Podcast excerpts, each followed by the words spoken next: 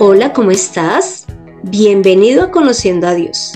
Mi nombre es Consuelo Gutiérrez y te estaré acompañando en este podcast, en donde conocerás más de Dios y cómo llevar a la práctica tu vida de fe.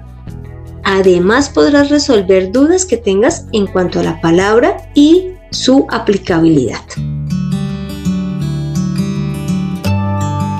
Te cuento que hoy continuaremos analizando la oración que Jesús nos enseñó y que conocemos como el Padre Nuestro. Para ello he querido invitar a Ángela Siachoque, quien lleva más de 10 años en su vida de fe, es una diseñadora de modas y tiene un hermoso hijo de 11 años. Hola Ángela, ¿cómo estás? Bienvenida al programa. Hola Consolito, bien, gracias a Dios y gracias por invitarme a este programa. Bueno, Angelita. Entonces, iniciaré leyendo la, la porción de Mateo 6 del 9 al 13 y ya diremos cuál es eh, la frase que vamos a analizar en este episodio. Y dice así, vosotros pues oraréis así, Padre nuestro que estás en los cielos, santificado sea tu nombre, venga tu reino, hágase tu voluntad como en el cielo, así también en la tierra. El pan nuestro de cada día, dánoslo hoy, y perdónanos nuestras deudas, como también nosotros perdonamos a nuestros deudores. Y no nos metas en tentación, mas líbranos del mal, porque tuyo es el reino y el poder y la gloria por todos los siglos. Amén. Aquí en esta oración podemos ver cómo Jesús nos pide que le digamos a Dios que nos provea del pan diario. Así que, Angelita, mi pregunta es, ¿a qué alimento se estará refiriendo Jesús que le pidamos a Dios? Bueno, eh, si aquí nos está hablando de un alimento, el pan se refiere al alimento para nuestro cuerpo. Por lo general nosotros lo pedimos de esta manera, pidiéndolo para nuestro cuerpo. Y pues lo podemos ver en la palabra cuando leemos Génesis 3:19, en donde nos dice que con el sudor de tu rostro comerás el pan hasta que vuelvas a la tierra, porque de ella fuiste tomado, pues polvo eres y al polvo volverás. Entonces aquí el pan significa que es nuestro sustento diario, un alimento que necesita nuestra carne para poder vivir y es necesario trabajar para poder conseguirla. La palabra muestra que Dios hizo o creó el cielo y la tierra y nos ha dado el agua y los suelos para cosechar este alimento. Pero bueno, eh, aquí también podemos ver que mm, pues en este tiempo ya no, la mayoría no lo cosecha, pero trabajamos sí para, para traer nuestro alimento a nuestros hogares. Y pues doy fe del testimonio de, de, mi vida, ya que pues mi trabajo es inconstante, no es fijo, entonces a veces hay trabajo suave, a veces flojo, a veces fuerte. Pero eh, siempre el Señor me ha proveído el trabajo para poder traer el alimento a mi casa y nunca ha faltado el pan en la mesa. Entonces, esta podemos ver que es un alimento físico, pero también nos refiere la palabra que también hay un alimento espiritual. Y eso lo habla en Mateo 4, 3 al 4, donde dice, y vino a él el tentador y le dijo, si eres hijo de Dios, di que estas piedras se conviertan en pan. Él respondió y dijo, escrito está, no solo de pan vivirá el hombre, sino de toda palabra que sale de la boca de Dios. Entonces aquí el Señor Jesucristo nos está mostrando que no solo de pan el hombre está viviendo, sino también de la palabra. La palabra es lo que nos da ese alimento espiritual, que nos da la vida eterna. Entonces aquí es cuando entendemos que hay dos clases de alimento, el físico y el espiritual. Angelita, cuando mencionas que el alimento espiritual es la palabra, También los que estén escuchando, es probable que no, no, no sepan cómo así que el alimento espiritual es la palabra. Lo primero que hemos de ver es que Jesús es la palabra de Dios hecha carne. Por lo tanto, el alimento que tomaríamos y que es espiritual, entre comillas, es el mismo Jesús, pero como nos referimos a la palabra, estaríamos hablando en sí cuando cogemos la Biblia y leemos la palabra de Dios dada a través de Jesús. Y mira lo que dice en Juan 6 del 47 al 51, en donde Jesús le está hablando a una multitud y les dice lo siguiente. De cierto, de cierto os digo, el que cree en mí tiene vida eterna. Yo soy el pan de vida. Vuestros padres comieron en maná en el desierto y murieron. Este es el pan que desciende del cielo, para que el que de él come no muera. Yo soy el pan vivo que descendió del cielo. Si alguno comiere de este pan, vivirá para siempre. Y el pan que yo daré es mi carne, la cual yo daré por la vida del mundo. Así que acá Jesús está hablando con claridad a los que están allí reunidos, que es una multitud, y les está diciendo que Él es el pan vivo, que Él es el pan que viene del cielo. Imagínense, o sea, no es este pan que, como ya Angelita nos comentaba, que salió de la tierra, que salió de los animales, que lógicamente viene y alimenta nuestro cuerpo, pero nuestro espíritu no. En este caso, Jesús, que es la palabra de Dios, sí alimenta nuestro espíritu, porque evidentemente a Él no lo vamos a poder comer físicamente, sino que es a través de su palabra que vamos a recibir este alimento espiritual. Y Él menciona que ese alimento es su carne. ¿Y cuándo la entregó? Cuando estuvo en la cruz. Allí Jesús entregó su cuerpo para darnos la salvación.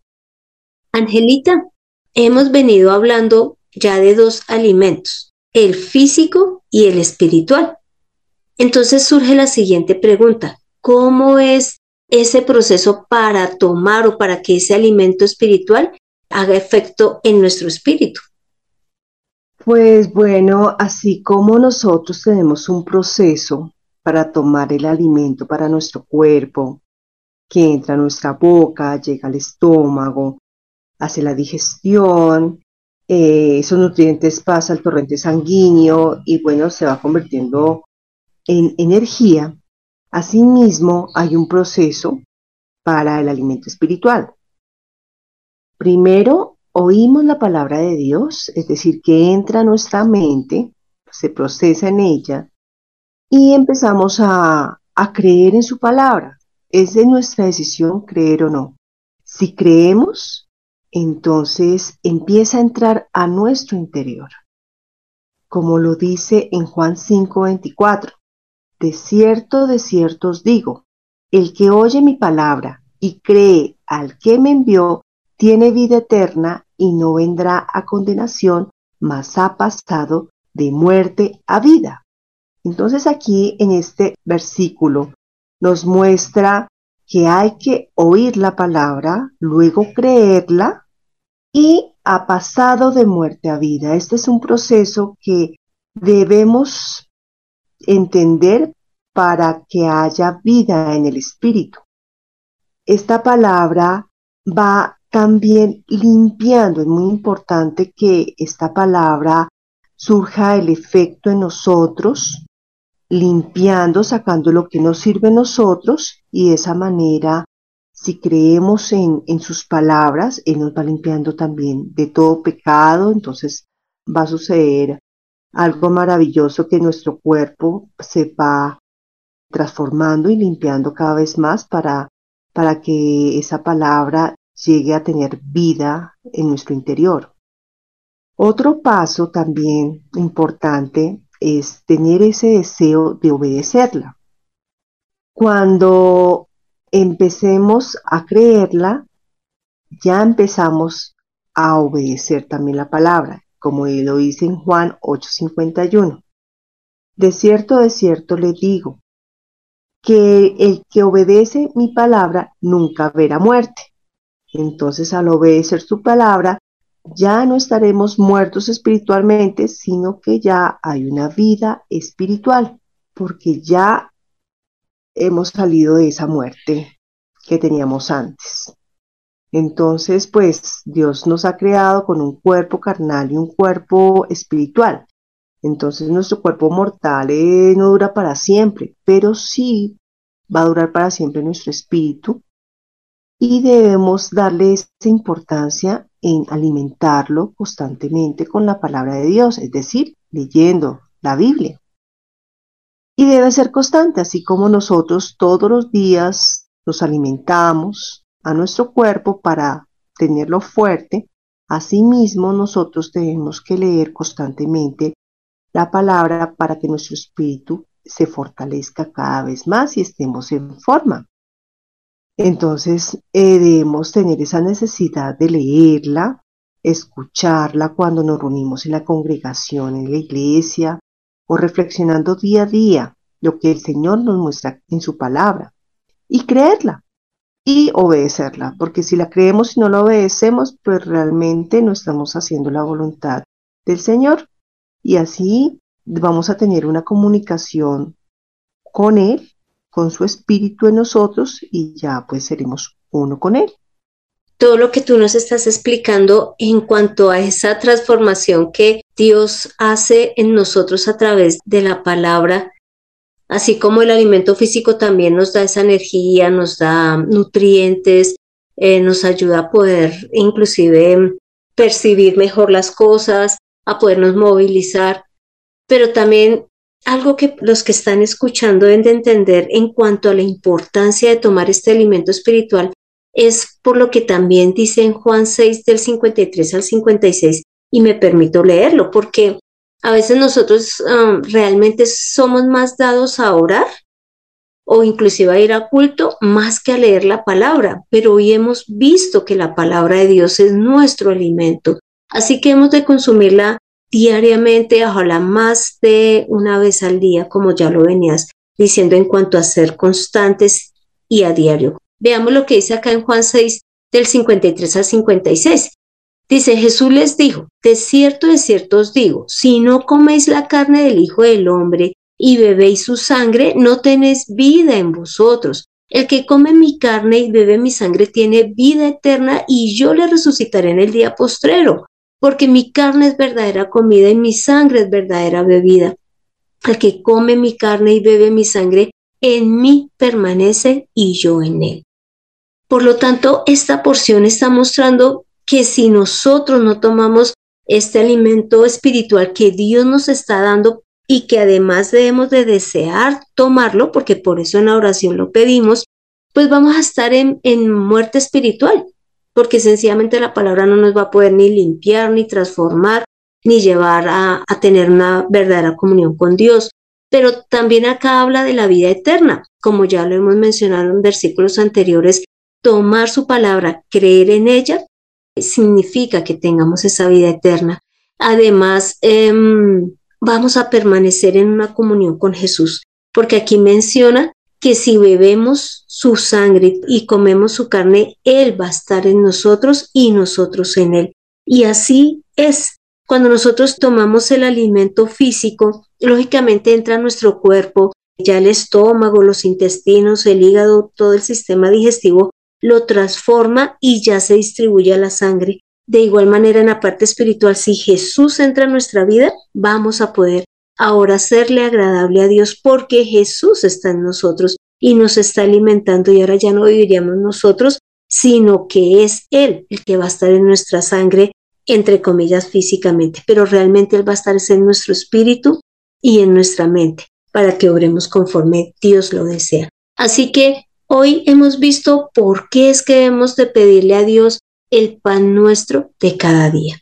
Así que, Angelita, quisiera que terminaras diciéndole algo a los oyentes con el fin de que ellos también se animen a, leer la palabra ya para concluir.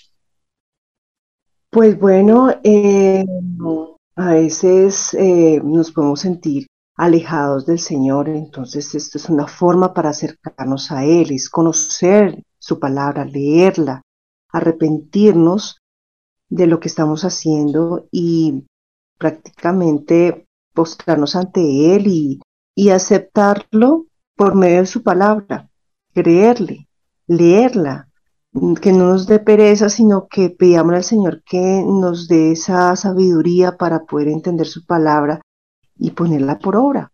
Entonces, eh, esa es una de las maneras para empezar a tener esa comunión con el Señor y poder tener esa vida espiritual que necesitamos, que es importante, vital a nuestras vidas.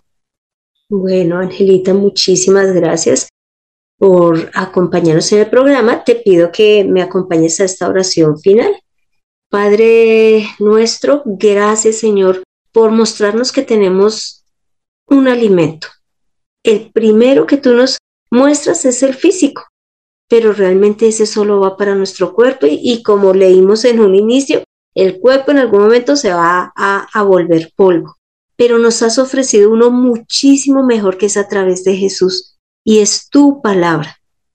Aquí estuvimos viendo que Jesús dice, mire, ofrezco mi cuerpo, ofrezco mi carne, bébanla, cómanlo, para que tengan esa vida eterna.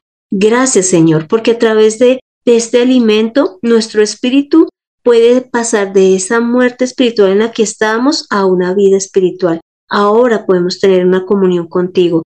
Ahora podemos verte como nuestro Padre, Señor. Y como tú eres Dios, has deseado también proveer para nuestro alimento, para nuestro espíritu, Señor. Gracias, gracias por mostrarnos esto tan maravilloso de saber que tú estás con nosotros en todo sentido, no solo en la parte física, sino también en la parte espiritual. Y gracias Jesús por dar tu cuerpo y tu sangre allí en ese madero, para que ahora nosotros podamos tener vida eterna. Bueno, Angelita, muchísimas gracias por acompañarnos en este episodio en este programa y bienvenida siempre que desees acompañarnos. Gracias, Consolito, por la invitación y por hablar de este tema tan importante para nuestras vidas y que los oyentes tengan esa necesidad de, de leer la palabra del Señor. Gracias. Bueno, entonces tomemos la mejor decisión. ¿Qué cuál es? Que tomemos el alimento dado por Dios, que es su palabra. Entiende la palabra de Dios en Conociendo a Dios. Y este fue el episodio 167, en donde vimos cómo Jesús enseña que diariamente le pidamos a Dios el alimento diario, ese pan que necesitamos, pero no refiriéndose solo a la parte física, sino a la parte espiritual, la cual es más importante porque va para nuestro espíritu, nos transforma, nos limpia de pecado, nos exhorta y nos anima a obrar conforme Dios lo desea. Y te doy las gracias por escuchar este podcast mientras preparas ese delicioso alimento. Y no dejes de compartir este episodio, pues muchas personas necesitan saber que hay un alimento para su espíritu dado por Dios. Y si deseas que tratemos un tema en especial o quieres que que estudiemos la palabra de manera personal, no dudes en escribir al correo de Mirta Consuelo gmail.com. Soy Consuelo Gutiérrez, tu compañera en este camino. Quiero darle las gracias a Ángela Siachoque por habernos acompañado en este episodio y a José Luis Calderón por la edición de este podcast. Jesús es nuestro alimento vivo. Nos vemos en el próximo episodio.